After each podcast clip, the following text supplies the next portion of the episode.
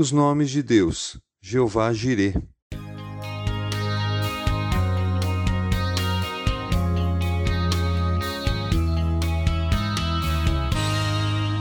Abraão ergueu os olhos e viu um carneiro preso pelos chifres num arbusto.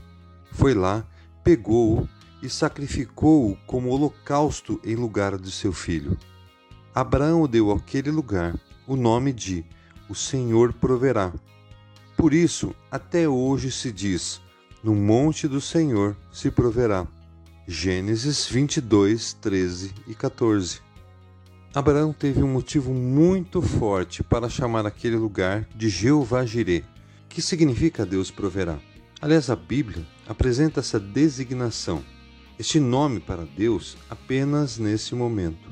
O Senhor havia pedido a Abraão que oferecesse seu próprio filho como sacrifício a ele. Então Abraão vai até o lugar designado por Deus para o sacrifício. Apesar de amar muito seu filho, amava a Deus acima de todas as coisas. Entretanto, no momento que iria matar o seu filho, Deus o impediu e proveu um cordeiro para que fosse sacrificado no lugar do seu filho amado. Eu fico imaginando o que passava na cabeça de Abraão no caminho para aquele lugar. Como ele, que professava ser um homem tão santo, mataria o seu próprio filho? Provavelmente, a resposta que sustentou o seu coração foi: O Senhor verá isso. Jeová verá. Ele não falhará em sua palavra.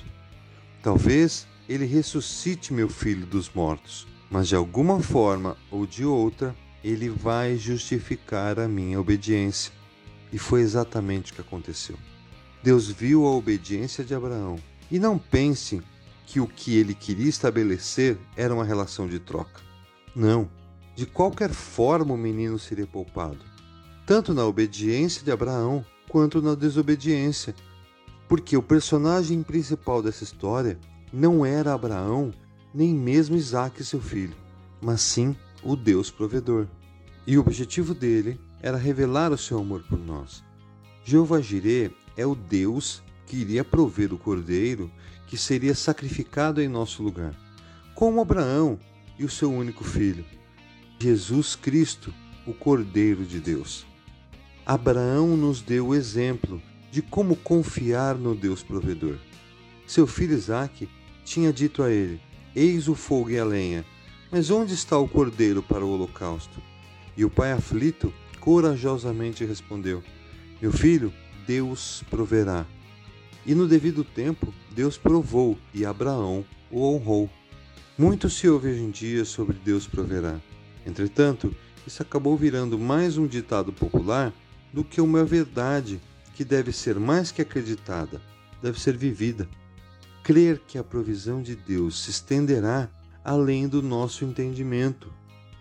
Porque, se Ele nos ama a ponto de prover seu próprio Filho como cordeiro que foi morto e sacrificado em nosso lugar, por que não crer que Ele proverá tudo o que precisamos para viver? Financeiramente, na nossa saúde e tantas outras coisas que têm nos afligido. Quando olhamos para a história do povo de Deus, que descendeu de Abraão, vemos claramente a mão provedora do Jeová Jireh. Eles receberam inúmeros livramentos da parte de Deus. Por exemplo, suas roupas e calçados não se gastaram durante os 40 anos. Durante os 40 anos que os conduzi pelo deserto, disse ele, nem suas roupas, nem suas sandálias dos seus pés se gastaram. Deuteronômio 29, 5. Eles recebiam o alimento, maná e codornizes, todos os dias. Ouvi as queixas dos israelitas.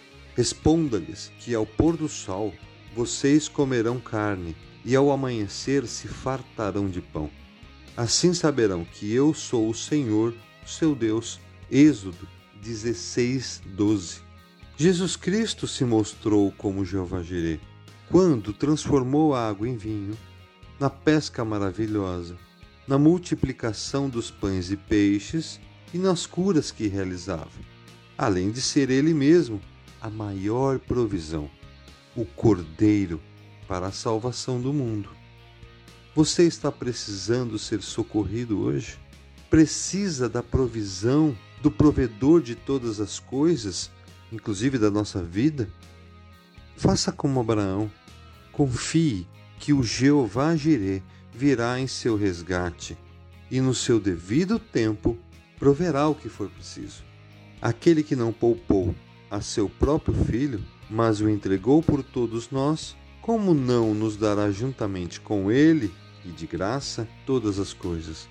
Romanos 8, 32.